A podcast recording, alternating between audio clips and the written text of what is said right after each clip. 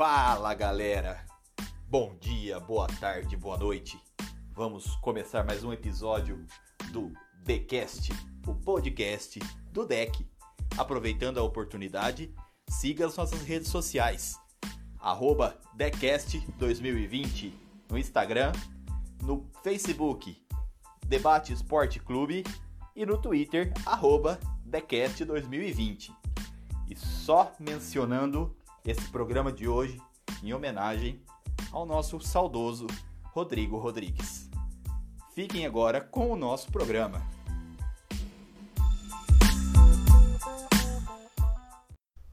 Boa noite, galera. Vamos escalar o nosso time de comentaristas dessa noite. É, eu sou o No, jogando aqui na volância, só dando passe para os nossos comentaristas aí. Nosso centroavante corintiano, Igor. Boa noite, galera. Hoje temos mais uma, mais uma estreia aqui. É, São Paulino aí. Nosso ponto esquerda. Fala, Léo. Seja bem-vindo. Boa noite, pessoal. Obrigado aí pelas boas-vindas. E o nosso palmeirense aí. Esse joga em uma posição diferente. Dentro de quadra. Nosso levantador. Fala, Cezinha. Fala, galera. Boa noite. Boa noite, amigos. Boa noite. É, tivemos mais uma, uma semana aí decisiva no Campeonato Paulista. É, os jogos das quartas de finais. Algumas surpresas. Acho que diria que muitas surpresas, né? É, alguns times tendo dificuldade aí, mas conseguindo a classificação. Outros surpreendendo na classificação. Vamos fazer um balanço geral aí do que, do que rolou aí nessa, nessas quartas de finais aí que foram bem legais. É... Essa semana também tivemos um, um, fato triste aí. Perdemos o, um jornalista especial aí, o cara, gente boa pra caramba. A gente pode perceber aí pelas, pelas várias homenagens que, que ele teve. O Rodrigo Rodrigues, o nosso querido RR, como ele também era conhecido. É, foi um cara que, além de apaixonado pelo esporte, também era apaixonado pela música, tinha sua banda, fazia cover de, de músicas de trilha de filme. Um cara que trabalhou na SPN, no Esporte Interativo, na Sport TV. É, vimos várias homenagens nesses canais aí para ele. É, até um momento especial com emissoras rivais, digamos assim, fazendo programa junto em homenagem a ele muito triste, né? Uma perca é, por conta de uma complicação com, com o vírus do Covid que ele havia contraído. Um fato bem triste, né? Mas é um cara que deixa seu legado aí, um cara que inspira a gente, que falava de futebol com alegria, um grande exemplo.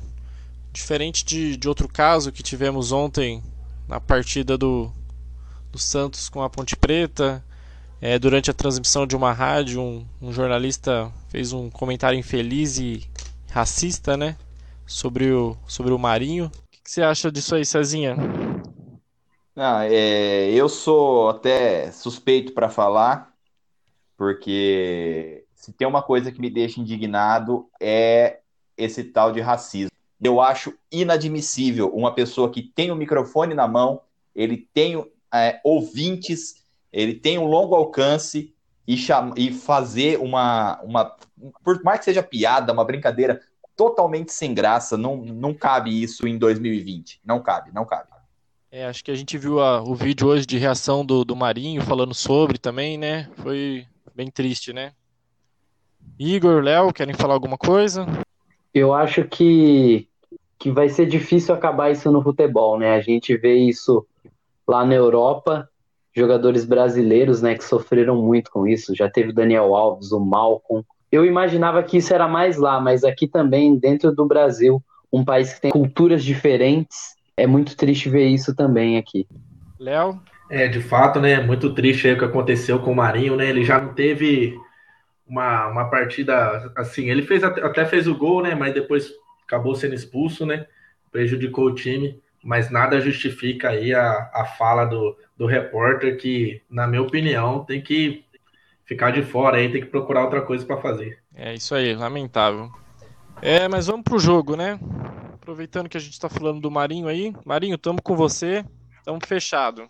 Ontem fiquei um pouco nervoso aí pelo que, que você aprontou lá dentro do, do campo, apesar de ter feito o gol, né? Mais uma vez. Mas acabou perdendo um pouco a cabeça ali, né? Mas fazer o que, né? Acontece. Acho que não sei se a primeira o primeiro lance era para cartão mesmo. O segundo, sim, foi um momento ali de de descuido dele, acabou perdendo a cabeça e acabou prejudicando o Santos, né? É... O que você achou do jogo aí, Léo? Então, é, o Santos, até a expulsão do Marinho, tava, tava tudo bem controlado, né? Santos atacando, dois pontas rápidos, né? O, o Marinho, Soteudo, a jogada até sai, né? A jogada do gol até sai do, do, do Soteudo pro Marinho. E parecia que, que ia dar Santos, né? Mas aí, com a expulsão do Marinho, tudo mudou. Eu até achei que, pelo menos para os pênaltis, o Santos conseguia levar. Mas a Ponte Preta se impôs, foi para cima, aproveitou a superioridade numérica e fez por merecer a classificação. Empatou, virou, depois fez três. O Roger perdeu um gol dentro da pequena área de cabeça, poderia ter, ter sido até mais. E a Ponte Preta fez por merecer tá aí na, na semifinal do Campeonato Paulista, de, re, de quase rebaixada para semifinal do campeonato. Sim, muito bem. Eu acho que a Ponte Preta ali, pós a, a parada da pandemia, deu uma evoluída, né? Era um time que estava ali para cair, jogou, jogou muito bem mesmo, mereceu, mereceu a classificação. É... O Santos parece que depende muito do, do Marinho e do Soteudo, né? Quando os dois não, não, tem muita, muita ajuda ali, fica difícil mesmo. Ontem o Marinho acabou expulso e depender só do Soteudo não, não dá para ganhar, né? É, o Sanches também não, não vem tendo uma volta boa, era um cara que fazia diferença ali. E, mas eu queria saber do Igor aí, você acha que o, o Everson e o Sacha tá fazendo falta nesse time aí, dois jogadores que acabaram tendo um problema com a diretoria ali? O que, que você acha, Igor? Eu acho que, que tá fazendo falta, sim. É, ontem até foi citado falha né, do, do goleiro Vladimir. É, na minha concepção, no primeiro gol ele falhou e o Everson estava numa crescente, né? Desde que o São Paulo chegou, colocou o, Vanderlei, que era ídolo da torcida, no banco, pelo, não só pelo fator jogar com os pés, mas ele também fazia é, ótimos jogos, né? Mesmo aquele Santos tomando muitos gols, e eu acho que ele fez muita falta sim. E o Sacha não é um centroavante de área, mas hoje no futebol a gente vê muitos jogadores de lado que fazem essa função por dentro. E ontem mesmo é o gol do Santos foi um cruzamento do Soteudo, mas quem definiu foi o Marinho. É, não sei se o Caio Jorge ainda não está preparado, é, se ainda falta mais rodagem para ele. São duas peças importantes que fizeram falta sim para o Santos. Isso aí. É... E Cezinha, o que você pode ver dessa Ponte Preta aí? Você acha que é um time que pode aprontar para outros grandes aí? Ponte Preta que enfrenta o Palmeiras, né? Agora, o que você achou dessa ponte aí? Olha, eu tô preocupado, de verdade, como palmeirense, estou preocupado, porque a ponte já tirou, já inclusive fez esse mesmo percurso, né? Tirou o Santos, depois naquela, naquele Paulista de 2017, né? se eu não me engano. 2018. E 2018, que depois perdeu, perdeu a final para o Corinthians, né? É, e eu espero que não se repita novamente esse ano. Mas esse time da Ponte é um time bem interessante. E curiosidade é que eles estão mantendo o técnico interino, né? O Brigatti, o João Brigatti, que era o auxiliar do, do o auxiliar fixo, né? Da comissão técnica fixa da Ponte. Ele é funcionário da Ponte mesmo é, depois da saída do Kleina, ele assumiu o time e, por incrível que pareça, eu gostei de uma fala dele ontem pós-jogo, na entrevista, falando que os jogadores têm honrado é, a camisa de uma instituição centenária, que e isso realmente, a gente tem visto mesmo, eles têm se entregado é, de corpo e alma nos jogos. A gente vê o pessoal, a hora que acaba o jogo, eles se unem no meio-campo, saem comemorando mesmo, é, porque a gente percebe que eles têm se, se entregado mesmo pro, em prol daquela camisa da Ponte Preta. Estão de parabéns. É, e só uma correção, é, o Igor tinha comentado que foi em 2018, a final Ponte Preta Corinthians foi em 2017. Em 2017 que, o, que a Ponte fez o percurso de eliminar o Santos, eliminar o Palmeiras e fazer a final contra o Corinthians. Essa pandemia faz a gente ficar um pouco perdido aí, né? Sabe que ano que, que a gente tá direito. Paulistão no final do ano aí. É, mas foi isso, Santos eliminado, né? É, já era algo meio que previsto, dada a confusão ali que tá rolando na diretoria, né, nos bastidores ali, jogadores com salário atrasado, jogador botando o time na justiça. É, e é isso, né? E a Ponte Preta vem numa crescente aí. E quem sabe, né? Como o Cezinha falou, é um time que tem muita história ali, os jogadores estão honrando né, a camisa. Quem sabe não chegou a hora da Ponte Preta, né? Vamos esperar. É, seguindo, a gente falou dos Santos eliminados, vamos falar do, do outro time grande que foi eliminado, São Paulo. Mais uma eliminação aí, bem seguidas eliminações contra times até bem inferiores. Na quarta-feira não foi diferente, com, contra o Mirassol, um time que, se eu não me engano, perdeu 18 jogadores, depois da, da pandemia. Fez um, um catadão, vamos dizer. Chegou o, Zé Roberto, né? Se eu não me engano, que fez dois gols. O cara chegou, treinou um dia e, e jogou, fez dois gols. E o São Paulo, né? Um time mais estruturado. É... Quero saber do Léo aí, Léo. O que, que aconteceu? Mais uma eliminação? É o que não aconteceu, na verdade, né? Mais uma vez aí o São Paulo como você já fez uma introdução, né, caindo para um time de menor expressão. E em cada eliminação a gente se pergunta, né, nossa, foi o maior vexame da história de São Paulo. Quando o São Paulo perdeu Sul-Americana para a Ponte Preta, quando perdeu Copa do Brasil para o Juventude, a gente vem batendo nessa tecla, né? Infelizmente aí já há alguns anos, né? Se a cada eliminação é o maior vexame da história de São Paulo. E pelo menos aí na, nesse histórico recente, na minha opinião, né, como acompanho bastante São Paulo, eu acho que essa foi, foi a, a o maior vexame realmente. É, com todo respeito a todos os jogadores do Mirassol, foram guerreiros pra caramba, jogaram muito bem, mas o São Paulo perdeu para um, um catadão. Perdeu para Poxa, perderam 18 jogadores, tiveram que se reinventar, tiveram que pegar jogador da base o Zé Roberto foi abençoado aí com dois gols. O cara tava lá no Emirados Árabes, veio de lá para cá só para eliminar o São Paulo. e o São Paulo não jogou nada. Quando, quando o São Paulo acordou, já tava 2 a 0 pro Mirassol. E aí é, virar ficar muito difícil, até conseguiu empatar. E aí, no segundo tempo, o São Paulo não jogou, sem criatividade nenhuma, longe do, do que o Diniz espera, né? que às vezes o São Paulo perde ou empata e aí a gente fala, não, mas criou bastante, mas teve bola na trave, mas o goleiro adversário foi o melhor da partida. E não foi o que aconteceu. No segundo tempo, Reinaldo cruzava para ninguém, Igor Vinícius cruzava para ninguém, Daniel Alves cruzava para ninguém. E aí ficou nessa, o desespero foi batendo.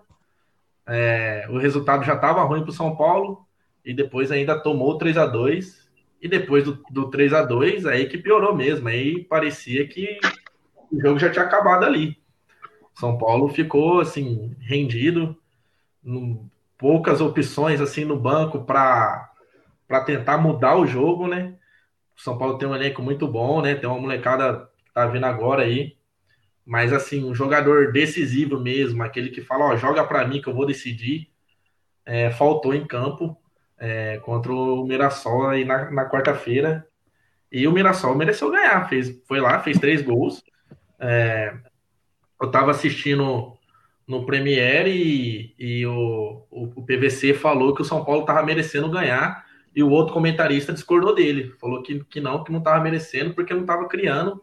E eu concordo com esse outro comentarista, né? O São Paulo não criou, né? Teve um lance lá, um bate-rebate do Pato, que quase foi gol o Igor Gomes cruza uma bola e ela bate no travessão, mas fora isso não teve nada. E parabéns ao Mirassol aí, boa sorte para eles na, na semifinal. É isso aí. O Léo fez um balanço bom aí do jogo. E foi meio que isso, né? O São Paulo parece que falta alguma coisa ali no, no momento decisivo, né? É, o Igor, você acha que tem alguma culpa do Diniz aí nesse resultado? Alguma coisa que ele poderia ter feito para evitar essa, essa derrota? Eu acho que assim, o Diniz deve ser o menos culpado, eu acho, em tudo isso. Ele poderia ter escalado o Igor Vinícius como titular, que todo mundo estava pedindo isso, mas acho que isso não foi o, o responsável pelo, pela, pela derrota do São Paulo, né? Talvez o São Paulo precise de um volante de marcação, porque tem tomado muitos gols. É, foram seis gols jogando no Murumbi, né, nessa volta da pandemia, mas aí é uma opinião minha particular já. Eu acho que ele tem feito um bom trabalho, mas eu não sei se é uma zica que tá no São Paulo, alguma coisa, porque assim, o São Paulo perde para times inferiores, tem mais time, tem mais bola, só que vem chegando nesses mata-matas e tá faltando alguma coisa que eu não sei o que é. E aí, Cezinha, você acha que o senhor Leco tem alguma culpa aí? Talvez seja isso que falta no São Paulo? Uma diretoria, um presidente ali que, que mude isso aí? Olha, foi bom você ter comentado sobre presidente, porque eu faço uma brincadeira com, com o Christian, principalmente, lá no, no nosso grupo, lá no deck, que é a, a, a praga reversa, né? Que o, o Carlos Miguel Aidar tinha falado naquela época, do, naquela negociação fracassada do Palmeiras com o, o Allan Kardec, que o Kardec foi para o São Paulo, que o Palmeiras estava se apequenando e que não sei o quê. E, e depois a gente viu o que, que veio acontecendo. O, o, Palmeiras começou a ganhar vários títulos, tudo bem, teve o, grande aporte financeiro da Crefi, do Paulo Nobre primeiro, depois da Crefisa, e o São Paulo tendo eliminações para Mirassol, para Juventude, para Penapolense. Não podemos esquecer que foi eliminado para Penapolense já também. É, bom, para Tajeres, para vários times que a gente nunca nem tinha ouvido falar e o São Paulo acabou sendo eliminado.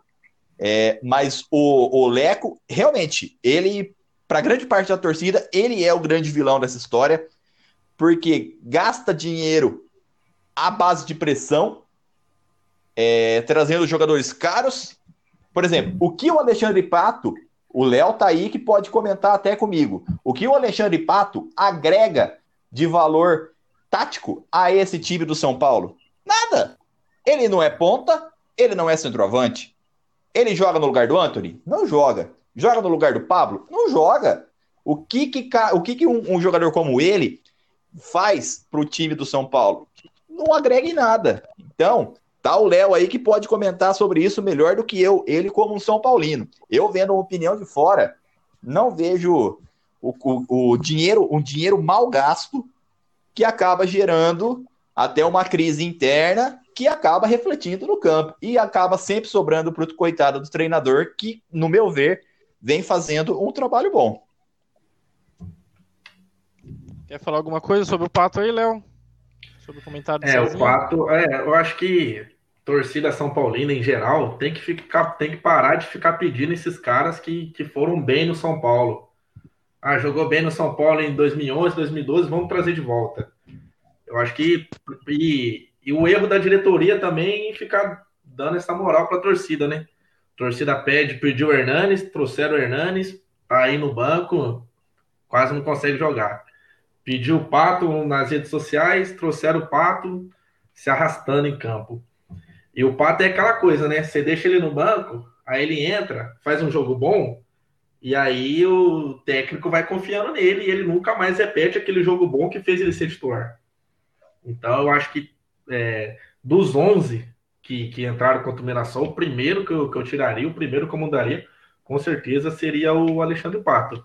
É, tem outras opções, você deixa o Pablo de centroavante, coloca um Elinho na ponta, o Paulinho, algum outro menino da base, o próprio Everton também pode jogar de ponta. Mas o Pato realmente tem, tem que ficar um pouquinho no banco. E só uma ressalva também, né? O São Paulo tá perdendo para times pequenos e também para times grandes, né? Então não é aquela, aquela cena de só perder para time pequeno. Não, é eliminado para Atlético Mineiro, é eliminado para Atlético Paranaense, foi eliminado para o Bahia. é, perde clássico, é um time que não se impõe em clássicos, nem no Morumbi, né? O São Paulo tem um retrospecto aí muito negativo em clássicos.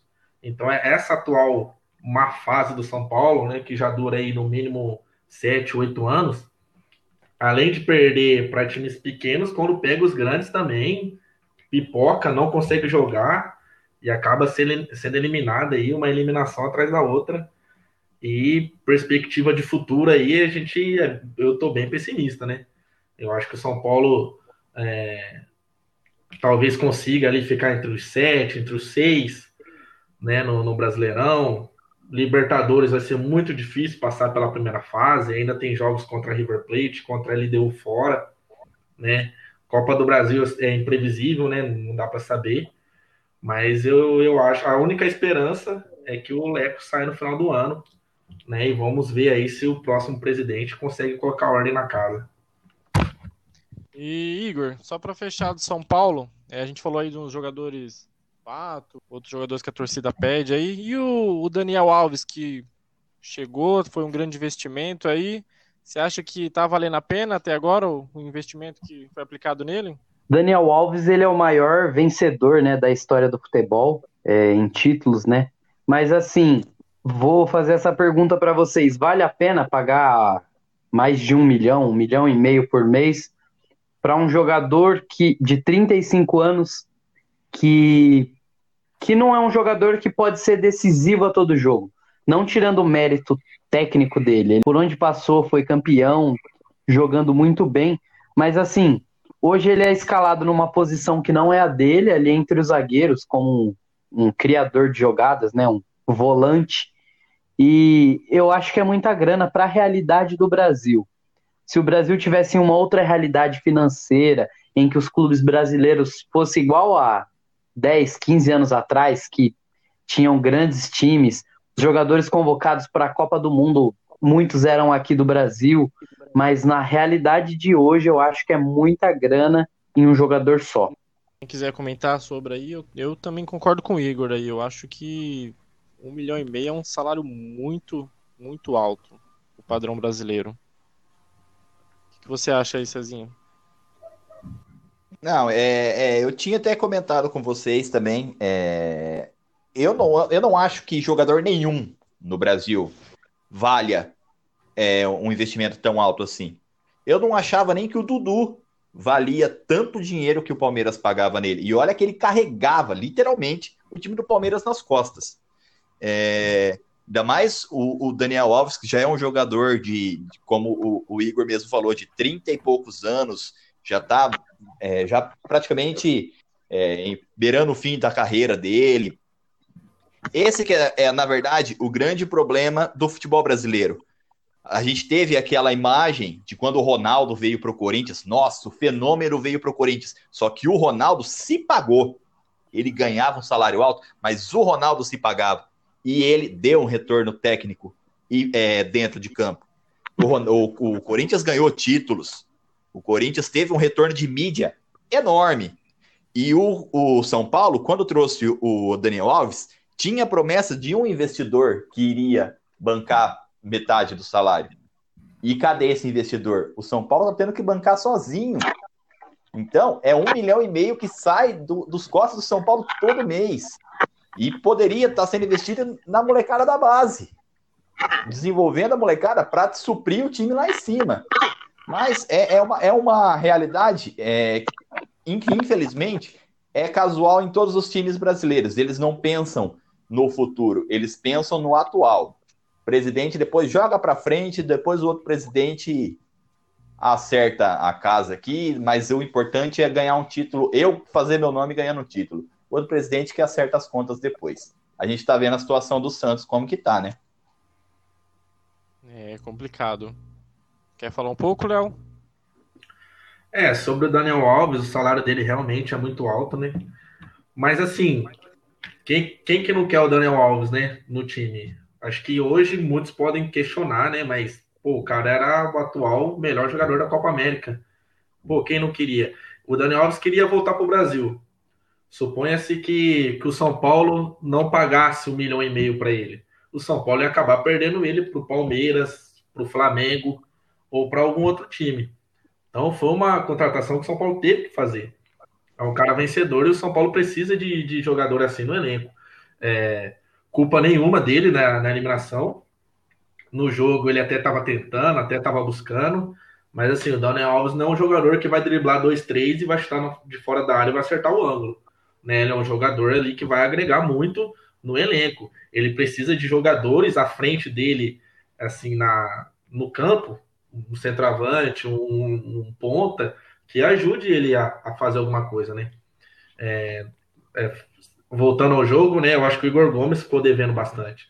O Daniel Alves também, né? Ficou devendo, assim como todo, todo time mas eu isento ele da, da eliminação e acho assim, o salário realmente é alto, mas se o, se o São Paulo não, não, não o contratasse, com certeza Palmeiras ou Flamengo ia contratar e o São Paulo ia perder e a torcida ia, ia ficar é, brava e, e a gente ia ficar tipo se remoendo que perdemos Daniel Alves para um rival.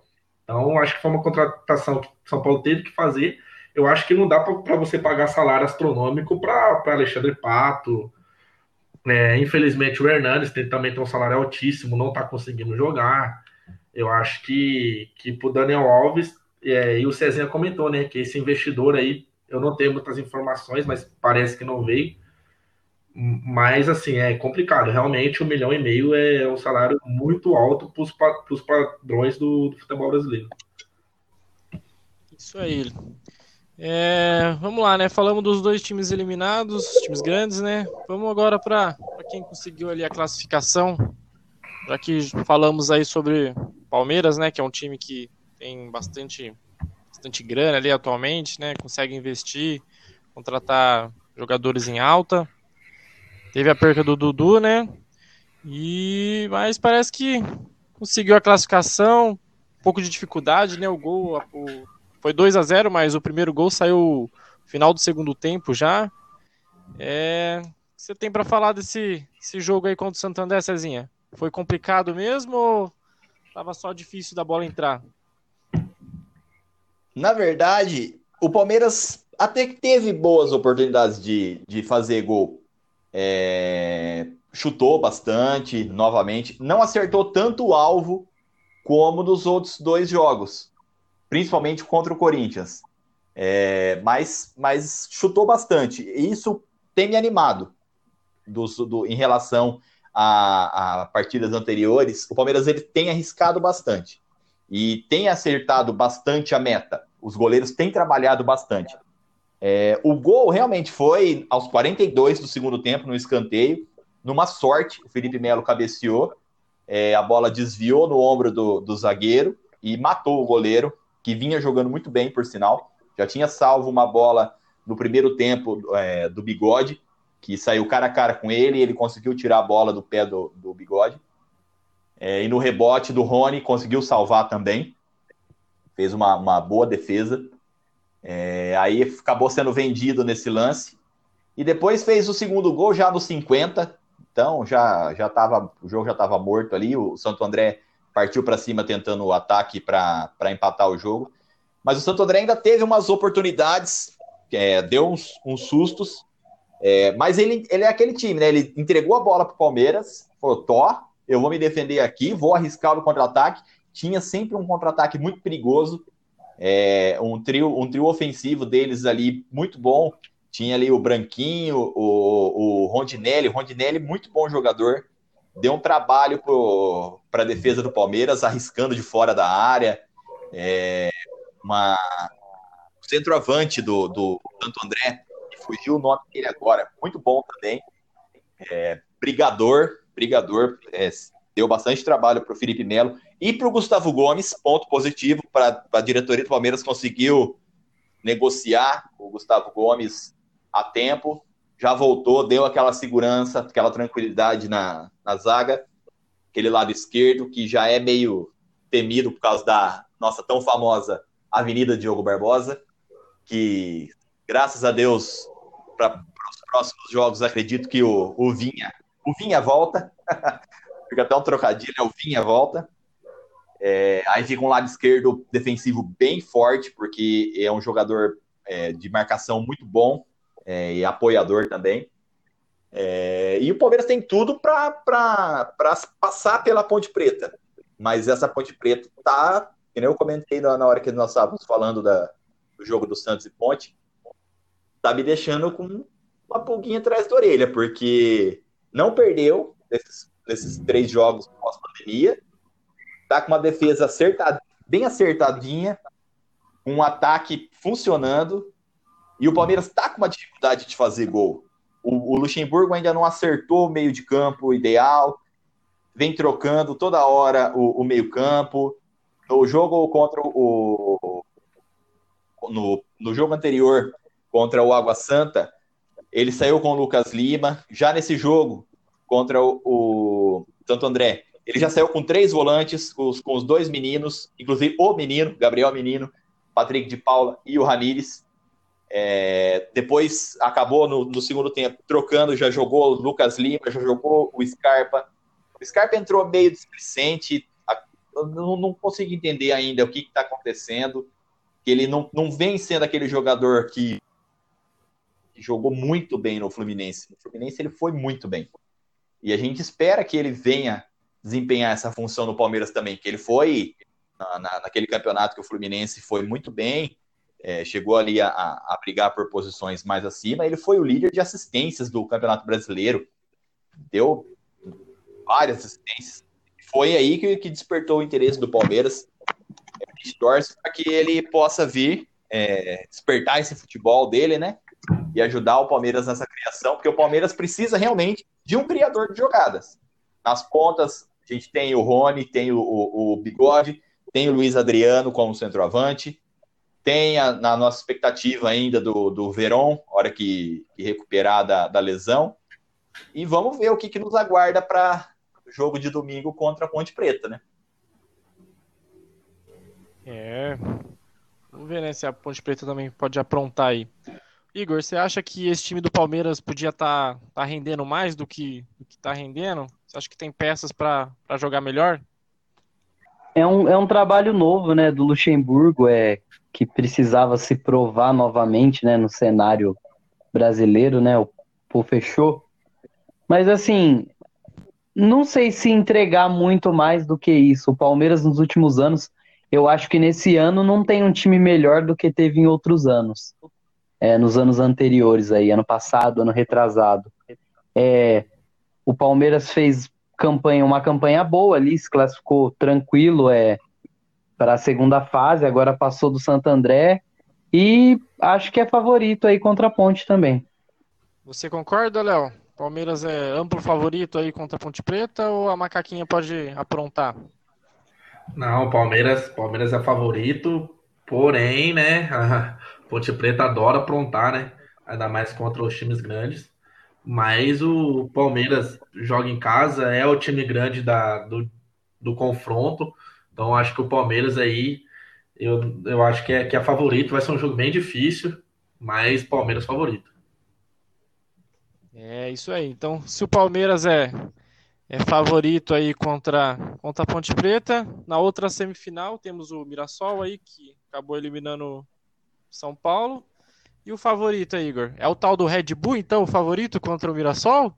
Ou não? Ou tivemos o, uma, um outro resultado aí porque todo mundo falava que o Red Bull era o favorito aí contra o tal do Corinthians, né? O atual bicampeão, tricampeão aí do, do Paulistão. Como é que foi essa vitória aí sobre o, o Red Bull?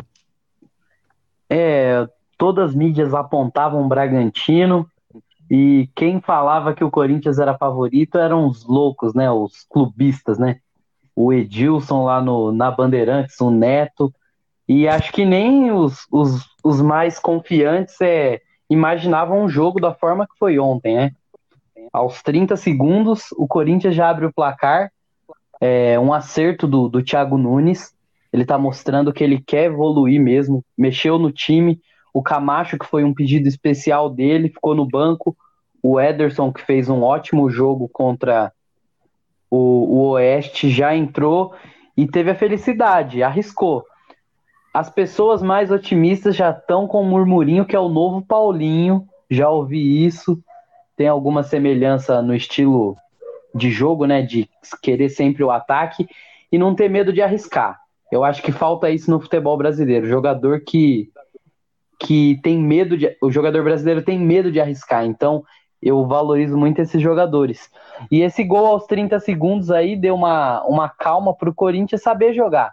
O Corinthians, quando tem a vantagem, não esse Corinthians do Thiago Nunes, mas o Corinthians dos últimos anos, quando tem a vantagem de 1 a 0 é o jogo do Corinthians, é saber esperar, saber jogar no contra-ataque.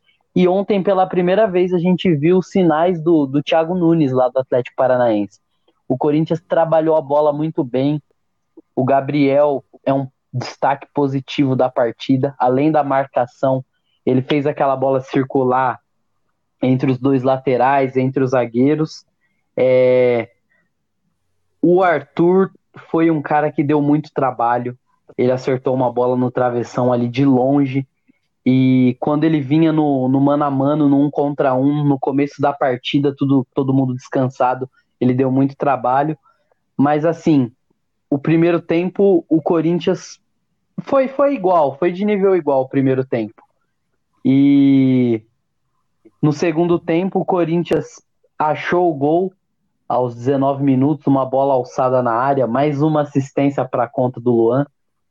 Luan tá igual o Sornosa do ano passado, né? Não tava bem, todo mundo criticando, é morto, cansado, não corre, mas tem ajudado nas bolas paradas, né? E ele, o, re, o, o cara que fez a reestreia, né? O menino Jô, voltou pro Corinthians, terceira passagem. Eu critiquei muito a contratação do Jô, porque vai ganhar ali na faixa de 500 e 800 mil e eu achava muita grana e eu apostava forte no Bozelli. Mas o Jô ontem, fora de forma, todo mundo conseguiu ver é, que ele tá, não estava na condição física ideal. Mas o Jô faz aquela parede, segura aquela bola no ataque, ganha as bolas alçadas ali de cabeça. E na bola aérea, mais um, um jogador forte aí para ajudar o Corinthians. É, Gabriel, um destaque positivo. João, um destaque positivo. E Matheus Vital ontem fez a beirada ali pela esquerda, driblou muito, mostrou muita habilidade. E assim, o Thiago Nunes está começando a dar a cara dele pro Corinthians sem tirar a cara que o Corinthians tem, que é um time organizado na defesa. Então, um ponto positivo é não tomar gol. Três jogos, a gente não tomou gol nesses três jogos. E eu acho que é o mais fácil, né? O treinador arruma ali atrás e depois começa a trabalhar o meio e o ataque. É isso aí. Corinthians vem aí de novo. É, Cezinha. Não deu pro Red Bull. O que, que você acha aí que faltou pro, pro time aí de, do, de Bragança? Eu acho que faltou mais foi a sorte, né? Porque, por exemplo, contra o São Paulo, eles tiveram, se eu não me engano, o Léo pode me corrigir se eu estiver errado. É, dois chutes de longa distância que fizeram dois golaços, né? E contra o Corinthians, acertaram a travessão. O Arthur acertou a travessão. Então, a, e outra, a lei do ex ao contrário. A sua boca maldita, senhor Noedir. Como você tinha falado no programa anterior. Que o Júlio César, lei do ex ao contrário. É, meus amigos, lei do ex ao contrário sempre funciona. O... Ex-Corinthians ia falhar? Quem falou foi o Gabriel. Falhou. É verdade. Gabriel falou que não. É, mas o senhor é boca maldita, mas o senhor é boca maldita também. Não, deixa eu falar. O Gabriel falou é... que o Júlio ia defender o pênalti, né? Eu falei que não dava para confiar no, no Júlio, não. O Júlio César ali é difícil. Você falou que o Corinthians ia ganhar 1 a 0 com uma falha do Júlio César. Puxa o programa lá que eu vou puxar para mostrar para você. Mas seguindo com o raciocínio. É... E ele falhou com 30 segundos de jogo. Não nos decepcionou. Não deixou o deck mentir. Tá gravado. Não deixou o deck mentir. E foi aí. O Corinthians, tudo que ele precisa é achar um golzinho nos primeiros 15 minutos. Ele achou, ele joga da forma confortável dele. O, o, a defesa dele é muito acertadinha. Não adianta correria de um lado, correria do outro. É, a, a, o ataque veloz do, do Red Bull não funciona. É, o Cássio é um baita de um goleiro, isso não é novidade para ninguém. Não é qualquer bola que vai entrar. Então, méritos do time do Corinthians e falta de sorte do, do time do Red Bull Bragantino. É, eu acho que falta de sorte não, não seria a, melhor palavra para definir. Né?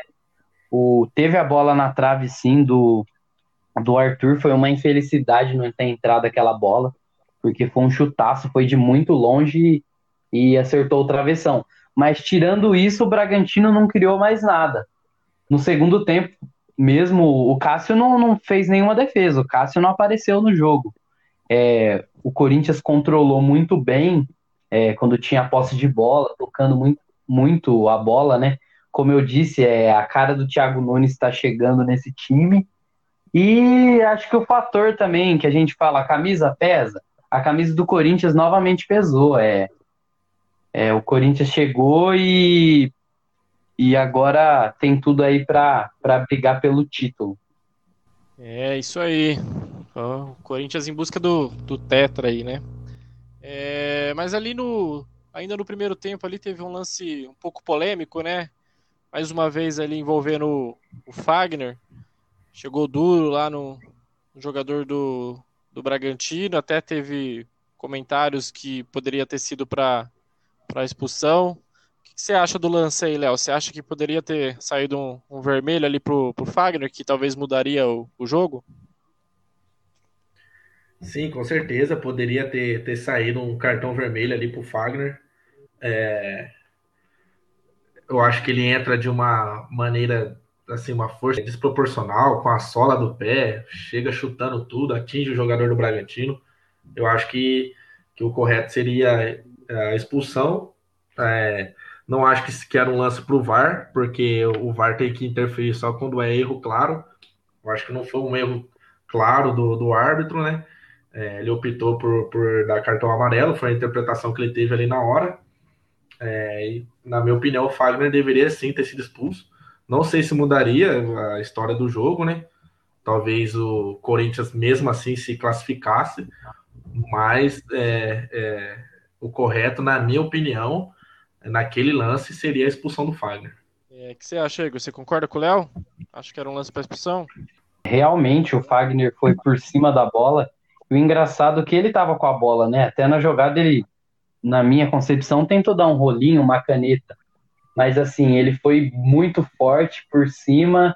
É, a expulsão não seria errado. Se o juiz na hora levanta o vermelho ali, eu acho que não teria reclamação da parte do Corinthians. É, vamos dar uma aceleradinha que o nosso tempo já já está estourando no programa dessa noite aí. Vamos dar os nossos palpites e daí vocês já dão a opinião sobre como eu acho que vai ser as partidas aí da, da semifinal. Vou começar com Cezinha. Cezinha, é... Palmeiras e Ponte Preta, Corinthians e Mirassol. Como é que você acha que vai ser? Eu acho que vai dar clássico na final. Eu, pelo menos é a minha torcida. Mesmo eu achando que se chega Palmeiras e Corinthians na final, eu acho que o Corinthians acaba ganhando, porque o Palmeiras não sabe jogar contra o Corinthians. Um abraço pro meu amigo Otto, que ele sabe muito bem que o Palmeiras não, não dá sorte contra o Corinthians. é, Palmeiras 2 a 0 contra a Ponte e Corinthians 3 a 1 contra o Mirassol. Beleza. E você, Léo? O que, que você acha aí? Para quem que você vai torcer agora? Já que o São Paulo saiu fora. É, já que o São Paulo caiu fora, né? Com certeza a torcida fica por Ponte Preta ou Mirassol, né? Qualquer um dos dois que ganhasse, para mim, estaria ótimo. Inclusive, até seria uma baita de uma final, Ponte Preta e Mirassol. Mas, já que é para dar palpite aí, é, eu acho que o Corinthians passa do Mirassol 1 a 0 e Palmeiras e Ponte Preta, eu acho que nosso amigo Cezinha vai sofrer um pouco. Decisão nos pênaltis, mas passa o Palmeiras. 0 a 0 no jogo e o Palmeiras passa nos pênaltis. Ai, meu coração. E aí, Igor? Como você acha que vai ser? Você acha que o Tetra vem? Eu cravei no, no final do último podcast, né? É, que o Corinthians, se o Corinthians passasse do Red Bull Bragantino, era tetra campeão. É, o São Paulo caiu, então facilita, é, teoricamente, né, a nossa vida. O Bragantino aí, esse time remontado, né? E eu acho difícil fazer o que fez contra o São Paulo duas vezes. Ainda mais agora já na semifinal e com o Corinthians encorpando. Corinthians 2 a 0 passa tranquilo de novo, mais um golzinho do Jô. Ele vai marcando até o, até o título. E o Palmeiras também acho que passa pela ponte. É, já perdeu em 2017 recentemente, acho que não, não vai repetir dessa vez. Então teremos derby na final, na minha opinião. Vou acompanhar o Léo aí na torcida para Ponte Preta, né, aqui da nossa região, e é um time que, que merece um título, né, já faz tempo já. Na torcida, né, mas na realidade eu acho que o clássico vai ser, a final vai ser o clássico mesmo, Palmeiras e Corinthians mais uma vez. Acho que o Palmeiras vence a Ponte Preta ali, 2 a 0 2 a 1 E o Corinthians eu acho que vai ganhar do Mirassol também com certa tranquilidade aí, 2 a 0 é, Mas na final, eu acho que dessa vez vai dar Palmeiras, hein? Eu acho que o Tetra não, não vem, não, não pode vir, tá louco. É, mas é isso aí, né? Finalizando o nosso programa aí dessa noite. Fazendo um, um girinho rápido aqui, Lembrando que o, o PSG foi mais uma vez campeão lá na França, lá. Iniciou a Copa da Liga hoje, dos pênaltis, né? Acho que o, jogo foi 0 a 0 pênaltis. O Navas defendeu ali uma cobrança ali. O PSG mais uma vez foi, foi campeão lá na França. É, e vocês, têm algum destaque aí? Ah, fora do, do Paulistão? 23 título do Neymar na carreira, né? É, e ainda no, no Paulistão, é, falar das, das semifinais do troféu do interior. Amanhã tem Inter de Limeira e Guarani sábado, e nas 11 horas da manhã, na Arena Fonte Luminosa. E à noite, às 9 horas, o Red Bull Bragantino enfrenta o Botafogo de Ribeirão no Canindé. Essas são as semifinais do troféu do interior. Muito bem lembrado, Léo. Troféu do interior é importantíssimo aí para as equipes aí que chegaram às quartas de final do Paulistão, né? E você, Cezinha, algum destaque aí? Só deixar pontuado aqui que o Flamengo fechou com o novo técnico, né?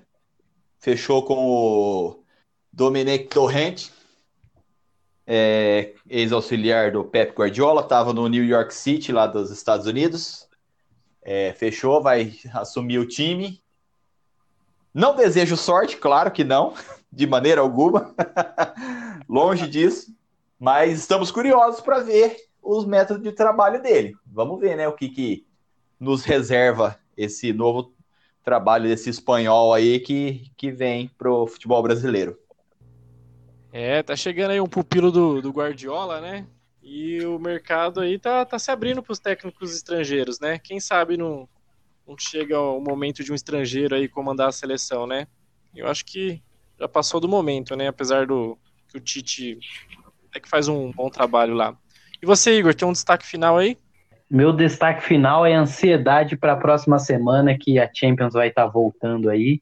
Estamos ansiosos aí para esse mês de agosto, né? Que está se iniciando daqui a pouco, né? Daqui a algumas horas. Como destaque final, acabamos de receber uma notícia aqui do, do nosso grupo lá, o DEC, né? Parece que o Sacha rescindiu o contrato mesmo com o Santos e está negociando com, com o Atlético Mineiro ali. Acho que o São Paulo deu uma, uma beliscada ali para tentar tirar ele. Eu hoje, eu confesso que hoje mesmo eu estava pensando nisso aí, que justamente o Sacha e o, e o Everson, que foram caras que se deram bem ali com, com o São Paulo, que talvez poderia aparecer eles negociando com o Galo aí. É coisas do futebol, né?